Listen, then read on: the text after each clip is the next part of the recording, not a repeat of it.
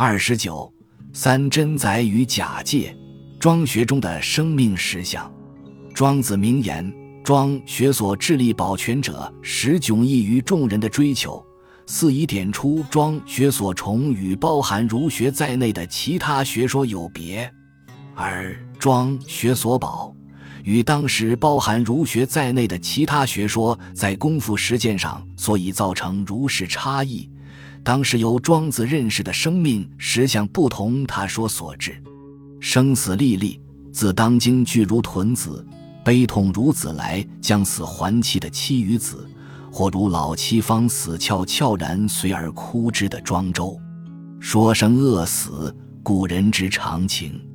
庄子却说这是人之魅惑，是遁天背情的无需哭之哭，是年少遭乱流落他乡，到老却不知归返故居的若丧而不知归。因此，当其妻死，庄子悄然而哭后，随即体认一己之不同乎命。才转而通乎命的骨盆而歌，以人身为喻。庄子将尚未开始的生命当作一具身体的头部，将有生之年誉为脊椎，将死亡视为臀部，也就是把欲和此身前之我、此生之我与身后之我视为同一具形躯般，乃无可切割、离析、断裂的整体。世人认定出生与死亡即是生命的开始与结束。庄子则认为是同一个无反复经历一次次行去的死生交替，不知道究竟是死亡还是诞生才是生命的起始，无从判定死去与活着究竟孰先孰后。在死生迭代、相续无穷的生命观中，庄子不仅从未割裂具有行躯之我的此世自我与失去行躯之我后依然存在的真正自我。更且再三强调死生之间那一体相续而从未断裂的关系。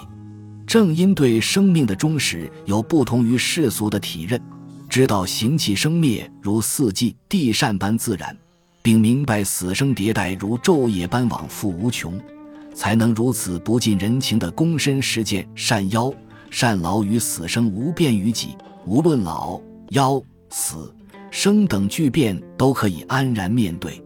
仲尼曰：“孟孙氏不知所以生，不知所以死，不知救孰先，不知救孰后。若化为物，以待其所不知之化矣乎？且方将化，吾之不化哉？方祥不化，吾之以化哉？吾特于汝其梦未始觉者邪？且彼有害形而无损心。”有淡宅而无情死，好经。孟孙氏特觉人哭一哭，是自其所以乃。且也相与无知而已。庸具之无所谓无知乎？且汝梦为鸟而立乎天，梦为鱼而莫于渊，不识今之言者，其觉者乎？其梦者乎？造事不及效，现效不及排，安排而去化。乃入于聊天一，孟孙才认识到永恒的生命其实是一连串化的过程，不知所以生，不知所以死，不知孰先，不知孰后，不知道是先有生命才有死亡，还是其实是死亡开启了下一段的新生。人之所以越生饿死，是因是出生为开始，是死亡为结束，但在永恒的生命观中。生与死都是真我历程的一部分，不再是理所当然的开始与结束。庄学试图为世人指出死与生更迭无尽、四段时序的生命实相。孟孙才其母已死，庄周妻已死，则四段时序更迭无尽，如何可能？庄学以为人有形的躯体生命就好比新柴，有老旧腐坏。燃烧殆尽的一天，但无形的灵魂生命却可以像火苗般继续传递下去，不知道有灭绝的时刻。庄子不以新柴的燃尽为火苗的灭绝，不以形体的死亡为一己生命的终点，主张心神不死，灵魂恒存。大宗师中，子离探望离病将死的子来时，庄子生动地描写两人面对死亡的豁达，末了则以虚然昧、虚然绝埋下伏笔。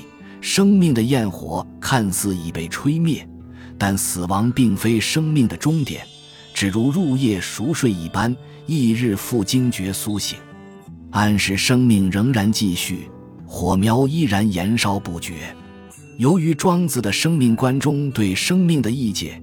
远远溢出众人对生命此一概念约定俗成的理解。为了表述方便，自需给既有生命概念所无法含摄的生命一个有别于既有生命的称谓。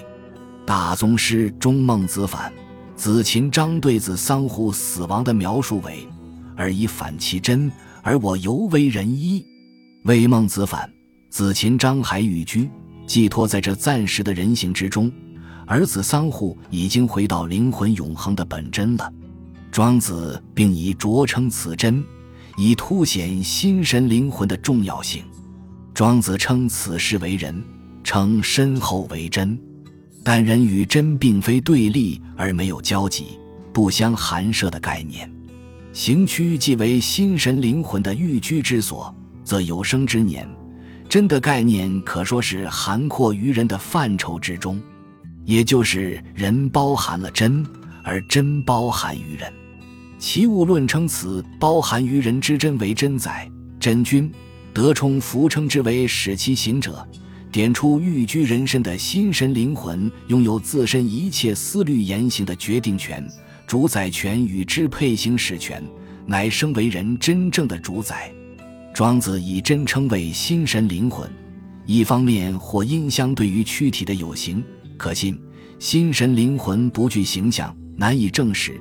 但庄子却认为，不管我们能不能证明其存在，都丝毫不增减心神灵魂存在的事实。故以真之名申言其真实存在。一方面称真，则相对于假。必须厘清的是，庄子所言相对于真之假，并非虚假或如梦幻泡影之假，而是假借之假。庄子名言：“生者，假借也；假之而生，心神于有生之年，借助在此世拥有的形躯之中，方得以存活世间。”又说：“假于异物，托于同体，永恒灵魂于死生流转间，暂时借助在不同的形躯中。人的生命不过是借用人这个形体，把灵魂暂时寄托于此。”庄子反复以梦绝譬喻生死。梦为鸟而立乎天，梦为鱼而没于渊，就如睡着梦见自己化为鸟振翅高飞，或化为鱼儿潜游深渊。飞鸟由于之行，皆不过梦中所化，此事所假借。寤寐梦觉之间，是短暂随化的假托。面临死亡时，若能洞见死生大化之后的本然。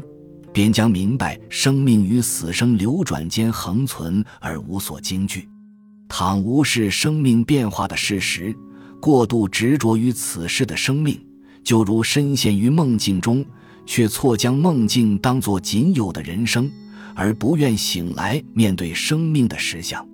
相对于短暂借用之假。庄子并以恒物与无假称，可以不假借外在形体或是任何东西而永恒存在的心神灵魂。